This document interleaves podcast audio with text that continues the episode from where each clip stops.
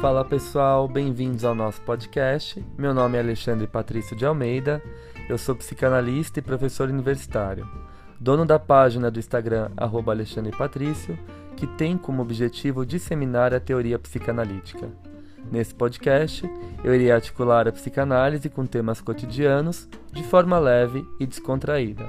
Para isso, receberei convidados das mais diversas formações a fim de trocarmos experiências e ideias sobre os mais variados assuntos.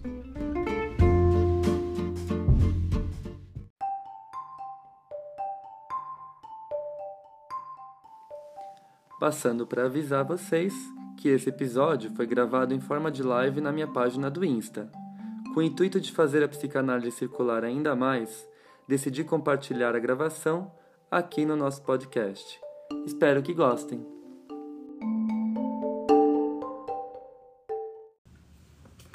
Gente, esse texto da Klein é um, é um marco né, na psicanálise, é um texto importantíssimo.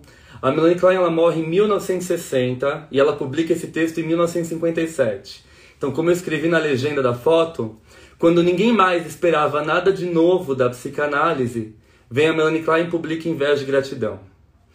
E na verdade, esse texto ele, ele é um dos textos que está na coletânea Inveja, Gratidão e Outros Trabalhos, né? Dessa capa aqui. Minha capa tá bem zoada porque o livro é antigo.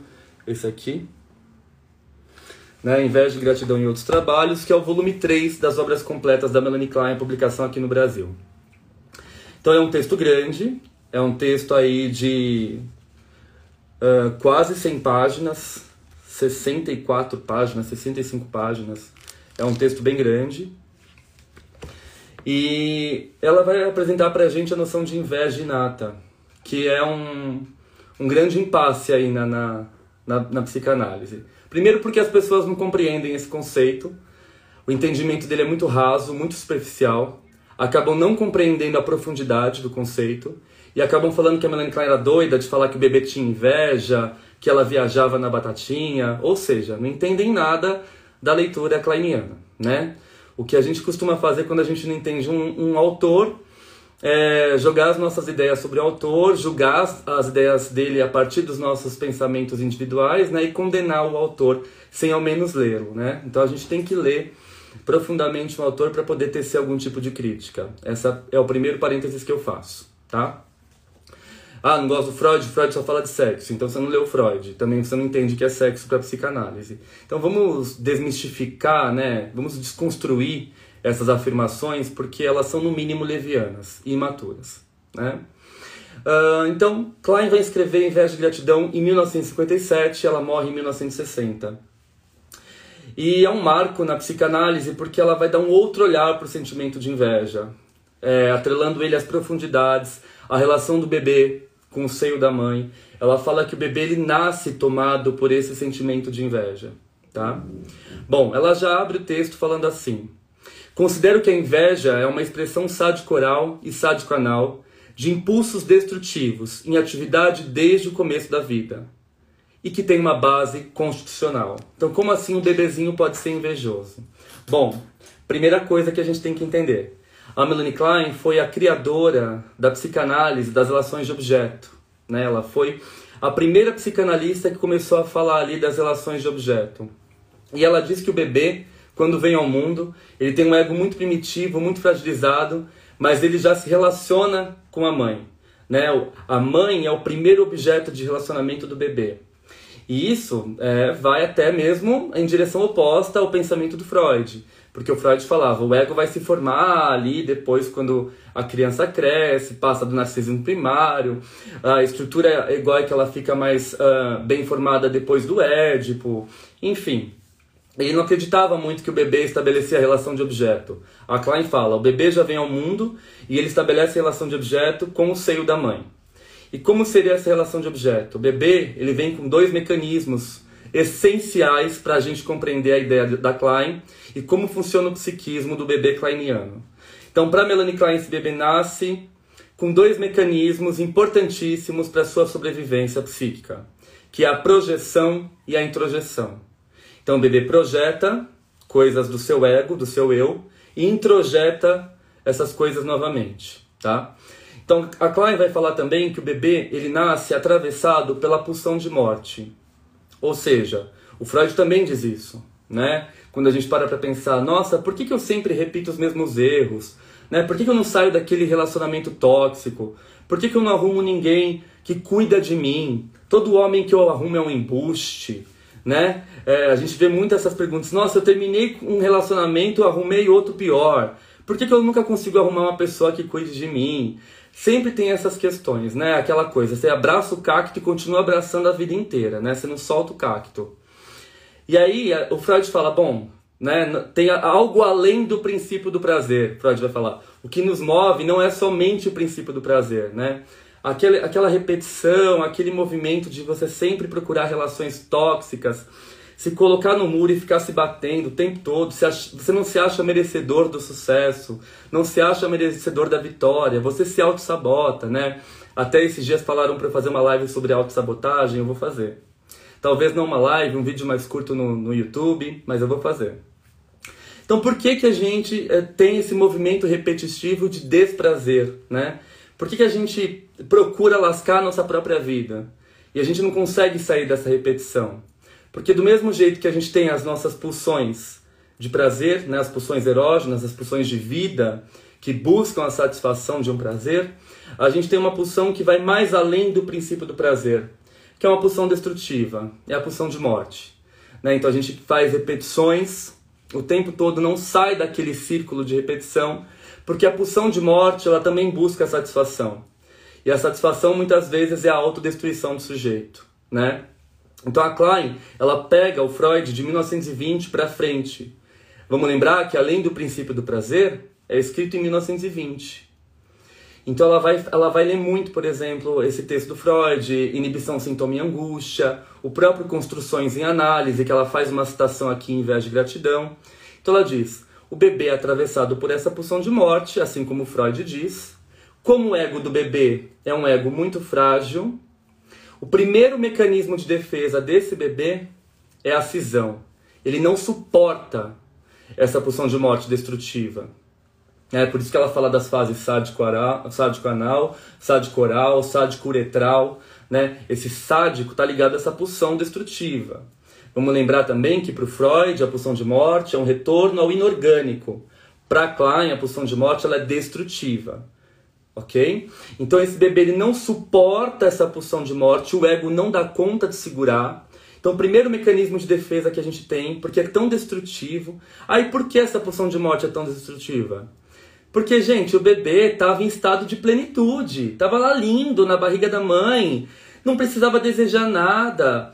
É, tinha alimento na hora que queria, tinha proteção, estava seguro, e de repente vem pra essa porcaria desse mundo, né? E já, já nasce apanhando, coitado, o médico sentando a mão na bunda dele, né? O bebê já, pô, que, que, que, que porcaria é essa, né? Eu não queria estar no mundo, queria voltar para a barriga da minha mãe, né? Então ele é tomado de angústia, essa angústia, essa pulsão de morte. O ego do bebê frágil não dá conta, ele cinde, ele, ele estilhaça, ele arrebenta.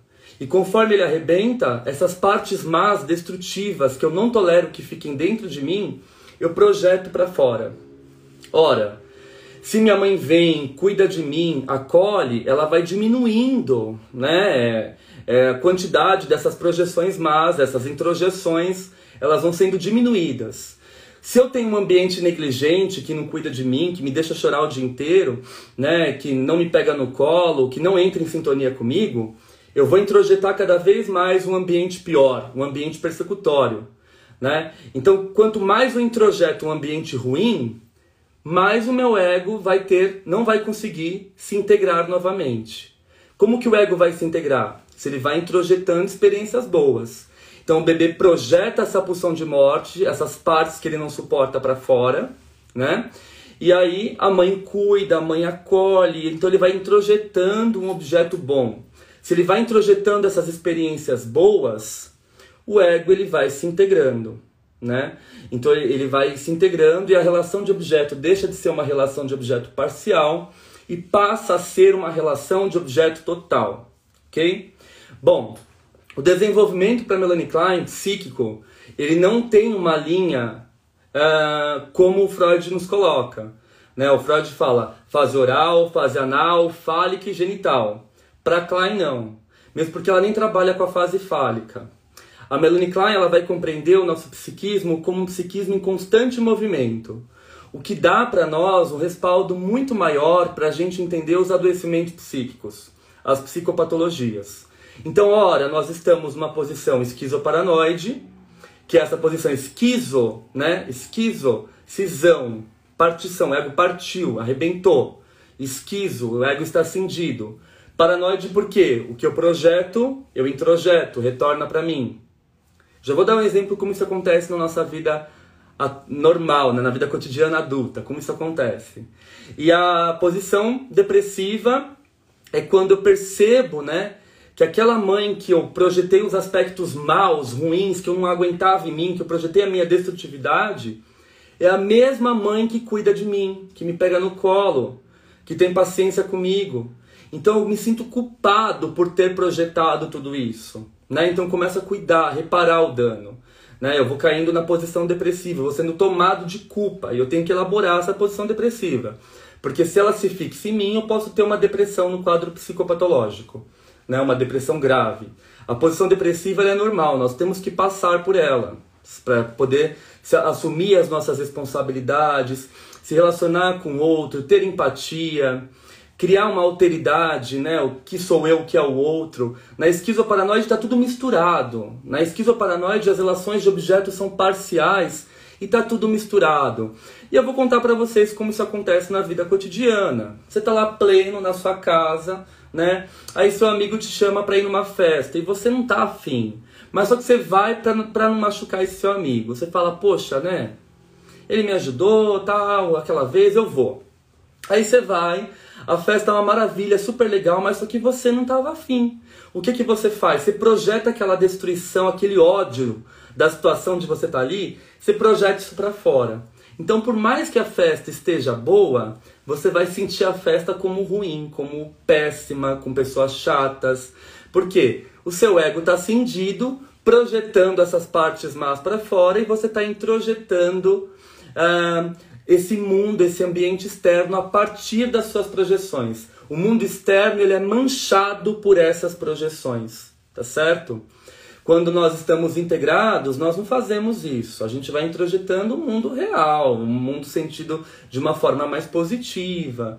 Né? Agora a gente consegue perceber da onde os autores de autoajuda tiraram as ideias deles, né? Da psicanálise, gente. Isso não nasceu da cartola, né? Não saiu da cartola. Né? Quanto mais coisas boas você joga para o mundo, mais o mundo tende a ser melhor. Né? Quem já leu isso num livro de autoajuda? Despeje coisas boas no mundo e você vai receber coisas boas de volta. Não foi aquele autorzinho que está no New York Times, né? No New York Times, um dos mais vendidos de autoajuda, que falou isso. Desculpa. Foi a Melanie Klein que falou isso, né? Ele não tirou essa ideia da cartola, ele tirou essa ideia da psicanálise. Então a gente tem que estudar para saber o que a gente está lendo, né, gente? É, o cara não é tão genial assim. Alguém já disse antes uma coisa muito mais importante do que ele. Enfim. Bom, então, quando o nosso ego se integra, eu vou evitar fazer essas projeções, eu vou diminuir a quantidade dessas projeções. A minha relação de objeto é uma relação total. Eu vou perceber o mundo com mais clareza e vou me sentir culpado por ter odiado algo que de fato não existe né? Bom, uh, então voltando um pouquinho, ela vai voltar assim, ela faz uma citação do Freud, né, da, do Construções em Análise, nesse texto, e ela nos diz... O analista, como dissemos, trabalha em condições mais favoráveis que o arqueólogo. Essa citação do Freud é muito, é, muito famosa, que ele compara o trabalho do analista com o do arqueólogo.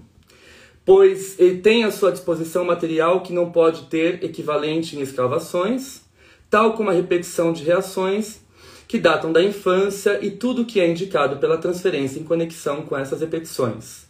Todo o essencial está preservado, ou seja, a Melanie Klein ela dá muita importância para a vida primitiva, nessa relação do bebê com o seio. Então, por isso que eu falei, quando você projeta essas partes más, a mãe é sentida como má, né? o seio mal quando você começa a parar de, de projetar tanto e os cuidados eles vão eles vão imperando, eles vão sendo é, é, mais frequentes do que as negligências do ambiente, você vai sentindo essa mãe como boa, né? Por isso que ela fala que existe um seio bom e um seio mal na posição esquizoparanoide.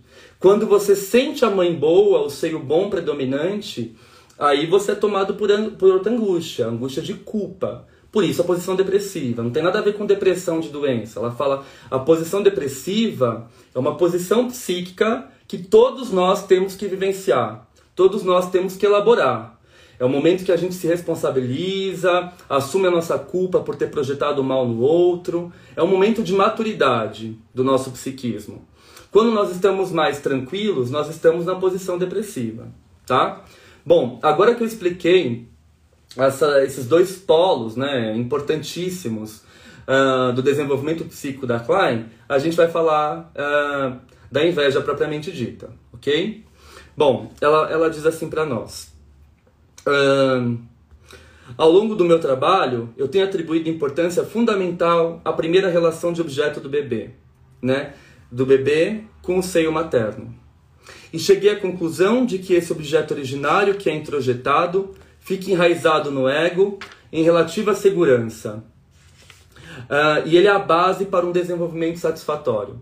Então, se eu introjeto esse objeto bom, esses cuidados externos, eles vão ser, esse objeto bom vai ser a base da minha relação boa com o mundo, de eu ser uma pessoa mais equilibrada, né? de eu ser uma pessoa mais uh, estável, emocionalmente equilibrada. Né? Uh, o seio bom é, to é tomado para dentro e torna-se parte do ego. E o bebê, que antes estava dentro da mãe, tem agora a mãe dentro de si. Então essa frase dela é importantíssima. Né? O objeto bom é introjetado e faz parte do seu eu. Vou dar um outro exemplo como isso acontece na vida adulta. Você tá lá nervoso, tá todo mundo preocupado, aconteceu uma tragédia, sei lá, um acidente de carro. Tá todo mundo desesperado, não sabe o que vai fazer. Se ele tá vendo aquilo, você fala: "Não, gente, vamos ter calma. Vamos cuidar disso primeiro, ligar pro bombeiro, pro pronto socorro". Né? Aí tu, nossa, mas como assim? Você não tá apavorado, você não tá nervoso, né? Você tem um objeto bom interno. Aquilo te traz segurança, aquilo te traz equilíbrio. Esses cuidados primitivos foram introjetados, né? E você estabeleceu esse objeto bom interno. Então você consegue se acalmar quando está todo mundo surtando. Quando está todo mundo ali na posição esquizoparanoide, você está na posição depressiva muito bem equilibrado, tá? E aí ela coloca: as circunstâncias externas desempenham um papel vital na relação inicial com o seio. Então é o que eu sempre falo nas minhas aulas, né? Ah, Melanie Klein desconsiderava o ambiente. Eu falo, jura? Então você não leu Melanie Klein, né? Porque eu estou lendo aqui, né? Não é uma entidade que está me falando, é ela mesma, né? A, a, as circunstâncias externas desempenham um papel vital na relação inicial com o seio. Então, uma mãe que cuida, uma mãe que acolhe, que entra em sintonia com o bebê, é muito importante para que esse bebê introjete esses cuidados do meio externo, tá? Em tais casos, a capacidade do bebê de experimentar novas fontes de gratificação é prejudicada e, em consequência, ele não pode internalizar suficientemente um objeto originário totalmente bom. Quando o meio é negligente, né?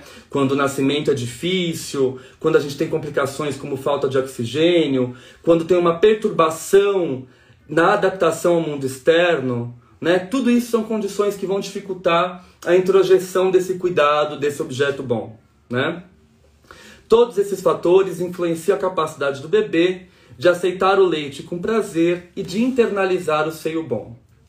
Aí ela diz assim: concomitantemente a experiências felizes, ressentimentos inevitáveis, porque nossa vida é sempre permeada, né? Pulsão de vida, pulsão de morte, dualidade, amor e ódio, né? Não dá para ter uma vida perfeita, não dá para ter um dia 100% feliz.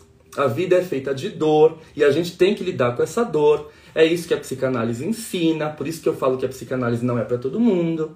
É para quem está afim de saber onde o sapato aperta, né, e arrumar esse, esse aperto, né, e lidar com ele, né, ou, ou comprar outro sapato, enfim, é, é esse conhecimento da sua própria realidade interna e externa que o tratamento psicanalítico vai te possibilitar, né? Então não é para todo mundo, né? Porque a psicanálise não enxerga a vida cor-de-rosa. Nem o Winnicott enxergava a vida cor-de-rosa né? A vida é feita de dor, de angústia, E a nossa forma de se relacionar com a vida, de lidar com essa dor e com essa angústia, que vai nos manter emocionalmente equilibrados durante o nosso desenvolvimento, durante a nossa jornada aqui, né? Bom, uh, é, é, é, o conflito de, entre as pulsões de vida e de morte que resulta no sentimento que existe um seio bom e um seio mau, né? E ela diz assim: não presumiria que para ele o seio seja simplesmente um objeto físico. Ela usa a metáfora do seio. O seio é toda a parte externa que exerce esse cuidado. A totalidade de seus desejos instintivos e de suas fantasias inconscientes imbui o seio de qualidades que vão muito além da nutrição real que ele propicia. Então não é só a nutrição, né? a função da mãe não é só alimentar o bebê, mas é cuidar do bebê, entrar em sintonia com esse bebê. É? A troca de olhar, do cheiro, do toque. Então toda essa mãe boa são esses cuidados externos que esse bebê recebe. Se não tem mãe boa, só vai ter seio mal. Seio mal dificulta a introjeção, dificulta a integração do ego também. Tá certo? E aí ele diz assim, aí ela vai dizer exatamente assim. A inveja contribui para as dificuldades do bebê em construir o seu objeto bom, pois ele sente que a gratificação de que foi privado foi guardada para uso propício pelo seio que o frustrou. Então ela vai dizer assim: a inveja ela vai impossibilitar a introjeção dos cuidados do objeto bom. Lembra, a gente só inveja aquilo que é bom. Ninguém inveja aquilo que é mal. Se o bebê ele nasce com toda essa pulsão de morte, essa destrutividade, essa inveja inata, que eu já vou explicar de onde vem, né? isso não é a Klein que fala, ela vai falar inveja inata, ponto. Mas depois nós tivemos outros psicanalistas que começaram a fazer outras pesquisas com psicólogos do desenvolvimento, com observadores do desenvolvimento humano, e perceberam, é, eles perceberam que algumas crianças nasciam com muita voracidade, é o que ela fala aqui, né? A voracidade é uma ânsia impetuosa, insaciável, que excede aquilo que o sujeito necessita e que o objeto é capaz está disposto a dar. A voracidade é sempre aquele sujeito que nunca se satisfaz com pouco, ele quer, ele quer muito, né? Por mais que ele esteja recebendo muito, para ele ainda é pouco. Então ele quer mais, quer mais, quer mais, né? E o bebê voraz, né? A gente tem bebês mais vorazes do que outros. Quem trabalha em berçário, quem tem filho pequeno sabe. Você vai, vai pegar o bebê, tem hora que ele vai sugar tanto o seio da mãe que ele se engasga, ele, o leite não sai, ele vai desesperado ali no peito. E tem bebês que são mais tranquilos, que mamam tranquilamente, né? Esse bebê voraz, ele vai sugar esse seio com tanta força, com tanta intensidade, que os capilares do peito se contraem e o leite é, não sai, né? Eles se fecham, é, eles se estreitam e o leite não sai. Então, quanto mais voraz, né, aquela coisa, você vai com sede ao pote, né, você acaba saindo perdendo. Mesma coisa o bebê, né? Ele vai com sede ao seio, suga o seio com tanta força, não sai leite. E aí, na cabecinha dele, no, no plano inconsciente de fantasia, ele pensa: "Ih, essa minha mãe aí tá guardando todo o leite para ela, hein? Não quer dar para mim". Então, o seio bom guarda tudo que tem de bom para ele e não quer compartilhar comigo. Então agora também não quero mais esse leitinho aí, ela que fica com esse leite, né? Aí a mãe vem, coloca o bebê de novo para mamar, e o bebê vira o rosto, não quer mais pegar o peito, né? É, desenvolve um problema de alimentação, enfim. Porque ele faz tanta força para poder mamar e o leite não sai que ele fica com raiva, né? Uh, e essa raiva ela é sentida em fantasia inconsciente como se a mãe estivesse guardando tudo para ela né? E não quisesse compartilhar com o bebê. Então aí começa a surgir o sentimento de inveja. Eu começo a invejar essa mãe que tem tudo e não quer me dar nada. Por isso que eu falo, não é que a Klein desconsidera o ambiente. Para ela, o fator inato constitucional é muito importante.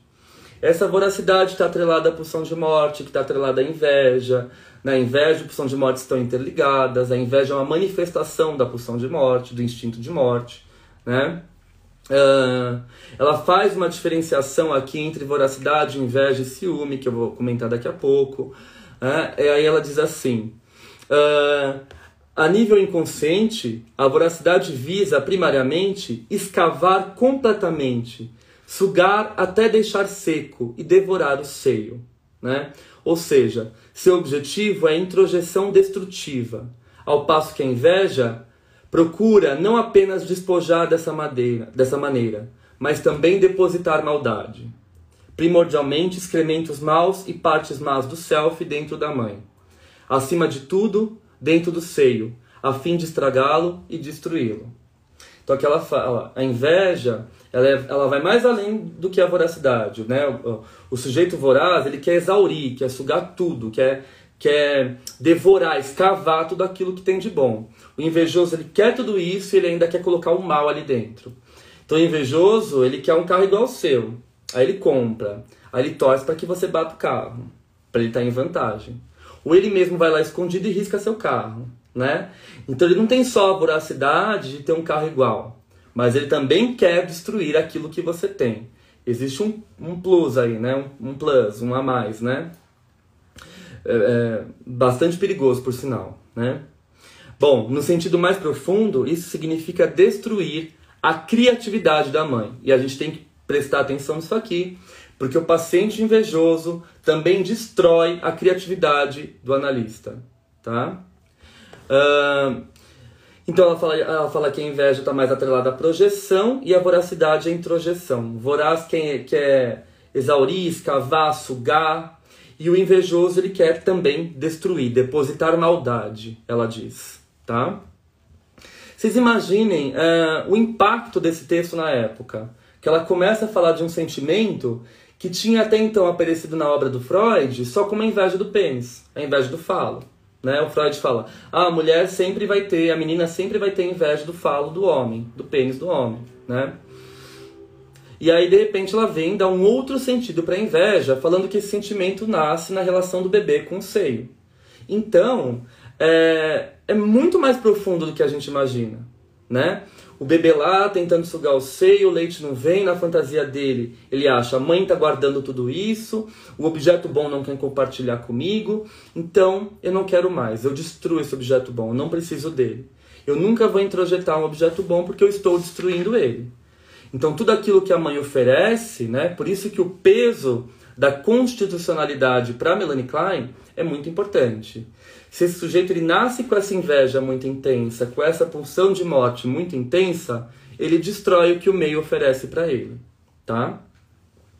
Ela diz assim: O meu trabalho ensinou-me que o primeiro objeto a ser invejado é o seio nutridor, pois o bebê sente que o seio possui tudo o que ele deseja e que tem um fluxo ilimitado de leite e amor que guarda para sua própria gratificação. Esse sentimento soma-se a seu ressentimento e ao seu ódio, e o resultado é uma relação perturbada com a mãe. Se a inveja é excessiva, indica, em minha concepção, que traços paranoides esquizoides são anormalmente intensos e que tal bebê pode ser considerado como doente. Ou seja, quando a inveja é intensa, o bebê ele não vai passar para a posição depressiva. Ele vai ficar preso na esquizoparanoide. Né? Ele não vai introjetar o objeto bom. Porque ele vai destruir o que esse objeto bom oferece é aquele paciente que sempre destrói o tratamento, a interpretação, o manejo, os cuidados do analista com ele. Né? Ele vai destruir o que é oferecido para ele de bom. Uh, aí ela fala né, que a gente encontra a inveja revivida na situação transferencial. E ela dá um exemplo. O analista acabou de dar uma interpretação que trouxe alívio ao paciente e que produziu uma mudança de estado de ânimo, de desespero para esperança e confiança. Com certos pacientes, ou com o mesmo paciente em outros momentos, essa interpretação proveitosa pode logo tornar-se alvo de uma crítica destrutiva. Né? Então, em certos pacientes, eles não vão aceitar essa interpretação, esse cuidado, como algo legitimamente bom, eles vão atacar. Vai ser uma crítica destrutiva. Né? O Bion depois escreve ataques ao elo de ligação, enfim. Tem vários autores depois que vão escrever textos sobre essa questão da inveja e, ataque, e ao ataque transferencial. O paciente invejoso reluta em atribuir sucesso ao trabalho do analista. Né? É aquele, aquele paciente que chega, tô pagando isso aqui, não tô vendo resultado, só tô perdendo meu tempo, né?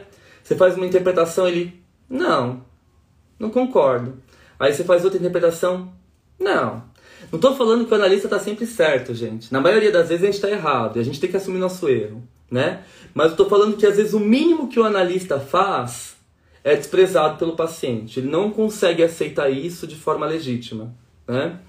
O paciente invejoso também pode sentir que é indigno de beneficiar-se pela análise devido à culpa pela desvalorização do auxílio que lhe é dado. Então ele se sente culpado, então ele não se acha mais digno de ser cuidado, ele vai abandonar o tratamento. Né? Isso é muito comum. E o abandono do tratamento muitas vezes é o ataque ao trabalho do analista. Né? Como que a gente faz para quebrar essa inveja? Hum, ela vai dizer, não tem outra coisa a não ser a interpretação. Então a gente tem que interpretar para o paciente dando conta desse movimento invejoso que é inconsciente se apropriar disso e começar a modificar isso na base das suas estruturas psíquicas, tá? Bom, uh, ela diz assim também: uma atitude demasiadamente ansiosa por parte da mãe, que sempre que o bebê chora, imediatamente lhe oferece alimento, não ajuda o bebê, né? Então aquela mãe ansiosa que quer dar tudo pro bebê a todo tempo, isso também não ajuda o bebê, isso também não favorece o seu crescimento psíquico, o seu amadurecimento. Ele sente a ansiedade da mãe e isso aumenta a sua própria ansiedade. A gente vê muito isso dentro do espaço escolar, né? A mãe está ansiosa porque a criança não aprende. Quanto mais ansiosa ela fica, ela projeta essa ansiedade na criança, mais a criança empaca, né? Ela toma conta dessas ansiedades da mãe, porque são projetadas nela, ela não consegue lidar com isso, ela não consegue aprender. Porque fora as inseguranças dela, ela tem que lidar com as ansiedades projetadas da mãe né, em cima da criança. Então é um problema.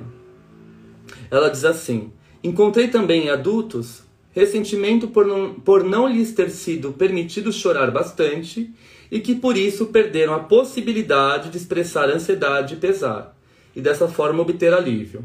De modo que nem os impulsos agressivos, nem as ansiedades depressivas puderam suficientemente encontrar um escoadouro, né? Então, os bebês que não podiam sequer chorar porque a mãe não deixava o bebê chorar, já pegava no colo, já fazia tudo. Então, esses bebês não conseguem nem sentir a dor, lidar com a angústia da falta, da ausência, porque a mãe é um objeto sempre presente. A mãe acha que ela vai estar ajudando o bebê fazendo isso, mas às vezes ela vai estar atrapalhando, né? Aquela mãe que engolfa, né? Que sufoca, né? Que não deixa o sujeito ter a vida dele. Né? Mães que fazem mal, né? Resumo da ópera são as mães que fazem mal. É, verifiquei também que os desejos não satisfeitos do bebê contribuem como um fator importante para suas sublimações e, e atividades criadoras. Ou seja, lidar com essa falta é importante.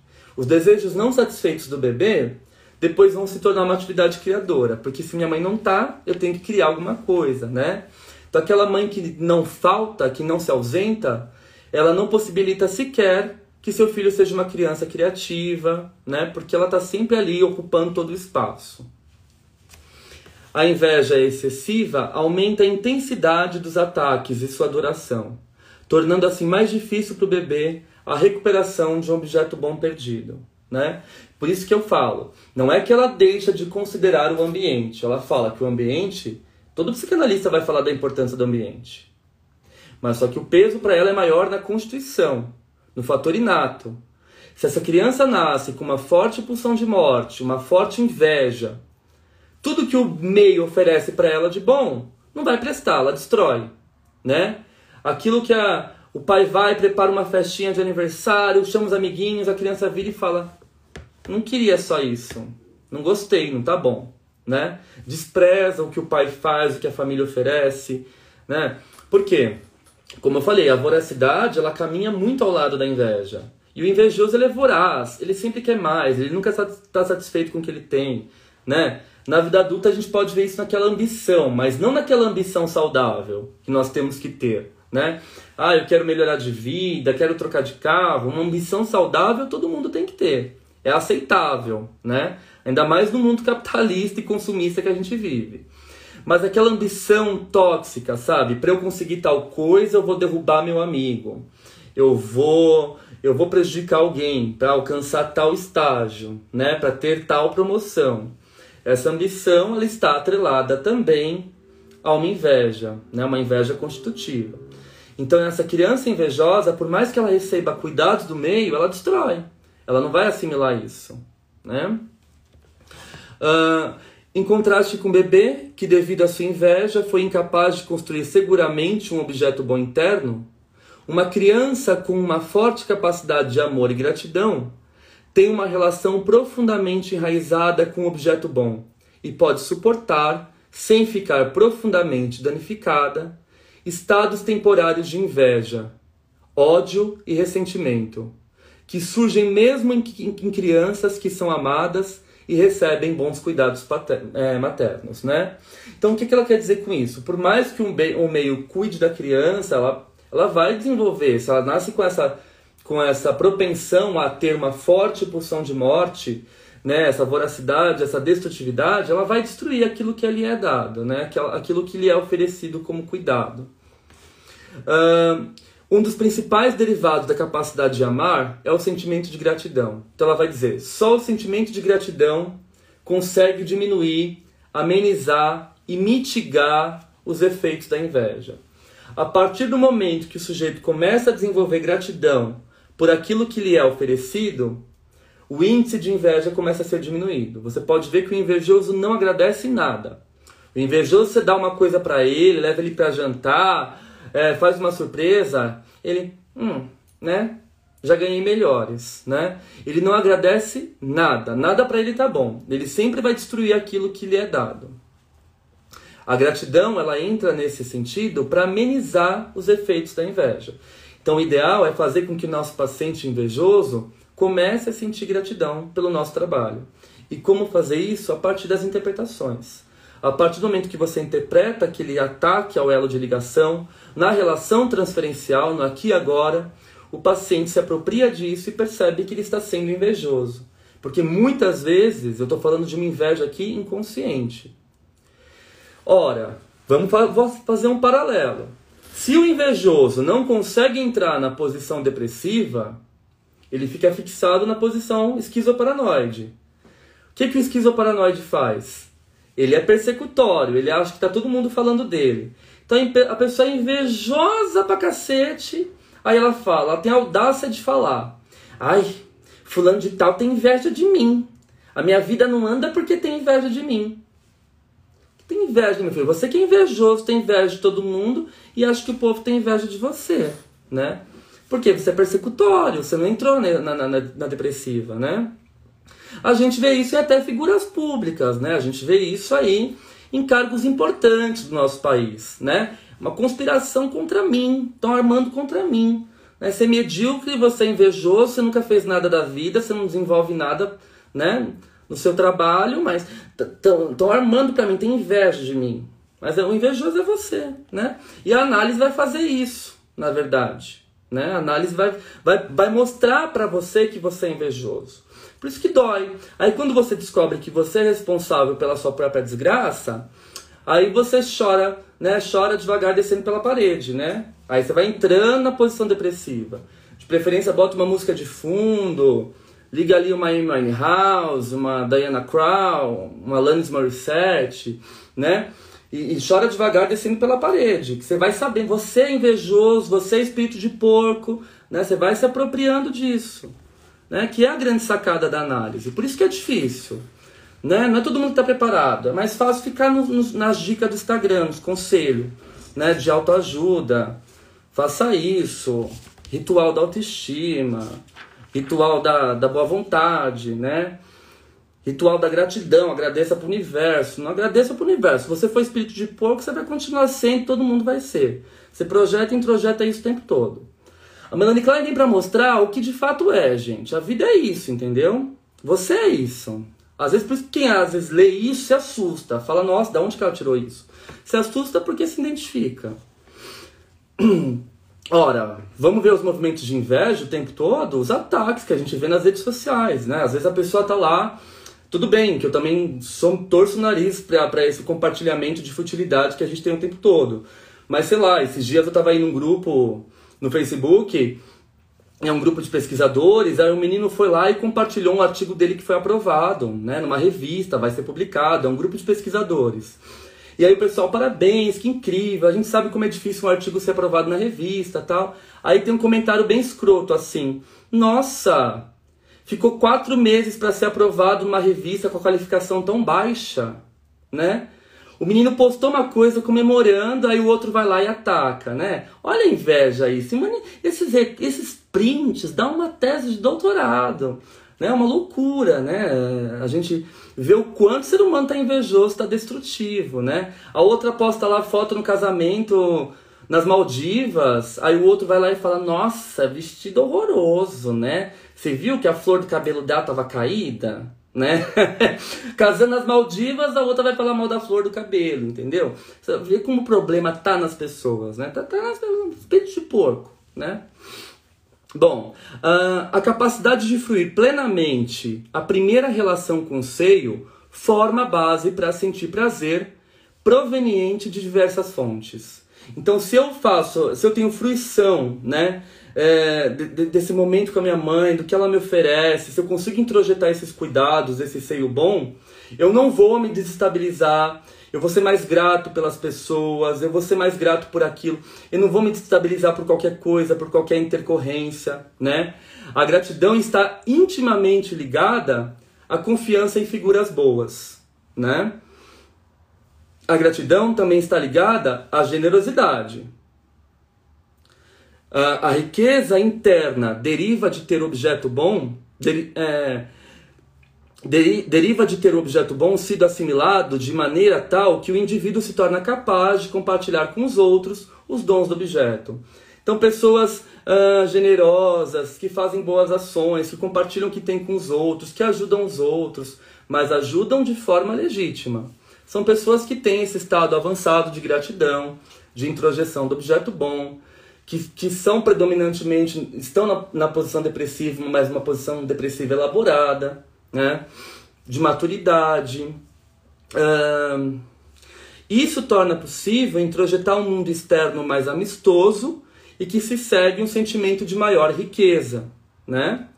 Em contraste, nas pessoas em que esse sentimento de riqueza e força interna não se acha suficientemente estabelecido, acessos de generosidade, muitas vezes seguidos por uma necessidade exagerada de reconhecimento e gratidão, e, consequentemente, por ansiedades persecutórias, de haverem sido empobrecidas e roubadas, é o que vai acontecer. Né? Então, isso aqui é um tiro, né? Isso aqui você lê é um tiro. É aquela pessoa que faz gratidão e acha que saiu no prejuízo. Faz um ato generoso e fala, ih, ah, acho que eu eu emprestei demais, né? E agora vai faltar, vou passar fome, né? Não devia ter dado 10 reais para aquela pessoa. Vai fazer falta para mim, sabe? É aquela, aquela gratidão, aquela, aquela generosidade de Taubaté, né? Igual a grávida de Taubaté. Não existe, né? Você acha que fez generosidade. É a generosidade de telão, né? Você faz querendo ser reconhecido, né? Você faz, você posta a foto ali, ó, ajudei a instituição, doei 50 reais. Aí você tira print, posta, né? Aí você fala, ih, mas acho que vai me fazer falta isso aqui, hein? Por que, que eu fui fazer isso?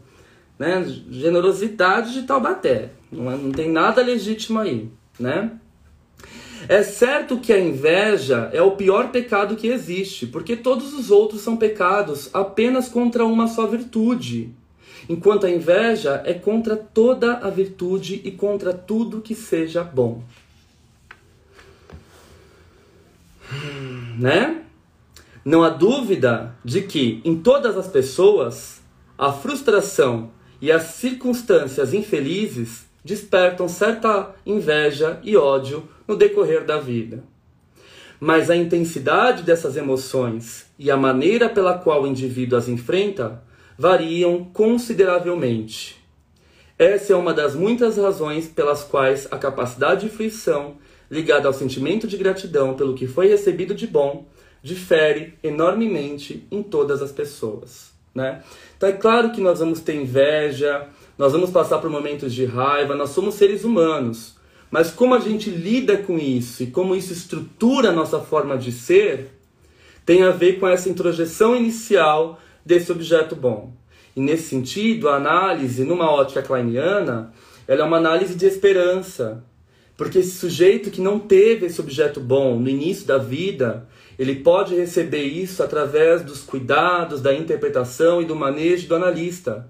E se tornar uma pessoa melhor. Se tornar uma pessoa que enxergue a vida por uma outra ótica, por uma outra perspectiva. Tendo gratidão pelos cuidados que recebeu do analista, espalhando isso para a relação familiar, para o mundo, né, para si próprio, através de um equilíbrio emocional e pessoal. Né? Bom, é importante também, como eu falei para vocês que eu ia falar um pouquinho desse tópico, diferenciar inveja de ciúme.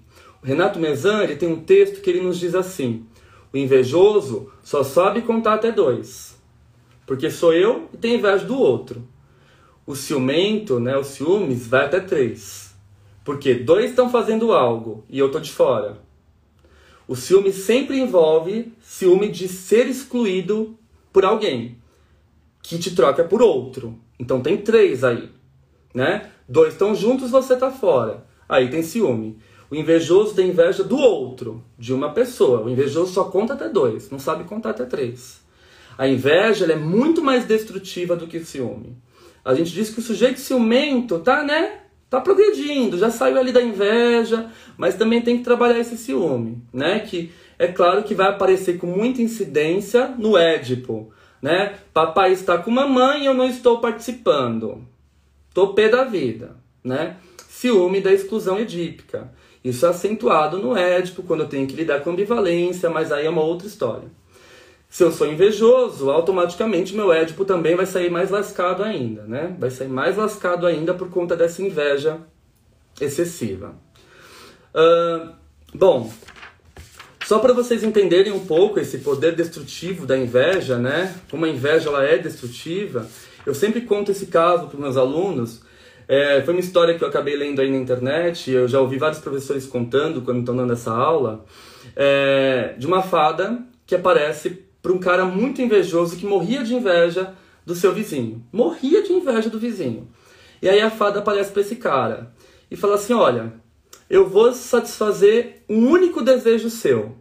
Mas o que você pedir, o seu vizinho vai ganhar em dobro. Aí ele para, pensa, fala: o que, que eu vou pedir? Poxa vida, eu morro de inveja do meu vizinho, o que eu pedir ele vai ganhar em dobro. O que, que eu vou pedir? Aí ele pensa, pensa, ele olha para a fada e fala assim: Já sei, eu quero que você me arranque um olho. Bom, essa é a intensidade destrutiva da inveja. Né? Ela que dificulta os nossos relacionamentos, o nosso amadurecimento, que impede a gente de ter gratidão, de receber as coisas do outro de forma legítima, de aceitar o que é feito de bom para nós, né? O que a vida nos oferece de bom. São aquelas pessoas que sempre destroem a beleza da vida. Você estava vendo o pôr do sol, nossa, que pôr do sol lindo. Ah, eu tô cansado de estar aqui em pé, né? Essas pessoas super legais, assim, que a gente adora a companhia, né? Só que não, mas são pessoas também que sofrem muito por isso inconscientemente, porque nem sabem, elas nem sabem que portam isso no seu interior, e nesse sentido que eu falo sempre que a análise vem para clarear esses pontos aí nebulosos que nós temos dentro de nós, né? Eu falo que a análise, ela tem um poder muito semelhante ao desorcismo. Eu eu escrevi isso no meu último artigo, que vai sair agora por uma revista da USP. E, e eu escrevi assim nesse meu artigo, que a psicanálise ela se aparenta muito com as técnicas de exorcismo. Porque no exorcismo, quando a gente assiste a esses filmes, né, a primeira coisa que o padre exorcista faz é perguntar o nome do demônio. Só assim ele tem poder sobre o demônio.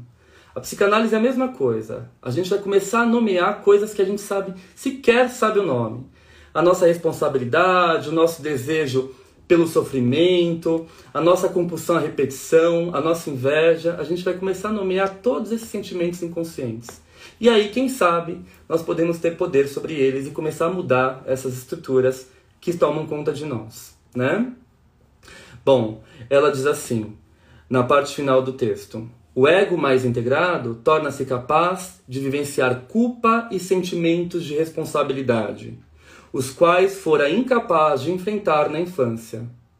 A síntese do objeto se faz, havendo, portanto, uma mitigação do ódio pelo amor, e a voracidade e a inveja, corolários dos impulsos destrutivos, perdem o poder. Então a análise ela vai justamente fazer esse trabalho de diminuir a intensidade dessa destrutividade, da inveja, dos ataques, né? Fazendo esse sujeito, quem sabe, entrar numa posição depressiva, se responsabilizar pelo mal que ele faz pelo outro, por aquilo de ruim que ele projetou no outro, e quem sabe criar aí uma forma de reparação real e verdadeira, né? Ao mesmo tempo, da mesma forma que esse texto marcou a teoria psicanalítica e fez a gente compreender que existem sim pacientes invejosos, ele muitas vezes foi usado como uma forma de escudo para uma série de analistas que não admitiam a sua incompetência e jogavam a responsabilidade no paciente. Por isso que eu falo para vocês que o estudo da psicanálise tem que ser um estudo plural, abarcar aí diversos autores. Né? Então, trabalhar não só com kleinianos, mas winnicottianos, ferencianos, lacanianos, freudianos, enfim, para a gente ter uma visão mais plural do ser humano, porque o ser humano é singular e complexo. Então, muitos analistas ficavam usando a inveja como desculpa da sua impotência, da sua falta de capacidade, coisa que a Melanie Klein nunca fez, porque ela foi escrever sobre a inveja em 57 e ela morreu em 1960. E aí os kleinianos fanáticos achavam que tudo era inveja. Né? O paciente chegava no consultório, nossa, que jardim lindo na frente do seu consultório. E o analista, não, isso é uma inveja, um ataque invejoso dos objetos bons que eu estou te oferecendo. Né? O, o paciente falava, caramba, que mal que eu sou, né? E não era, não era, né? Não, a inveja não se manifesta assim. Aí todo mundo começou a usar inveja. Isso aqui, o tratamento não deu certo porque é inveja do paciente.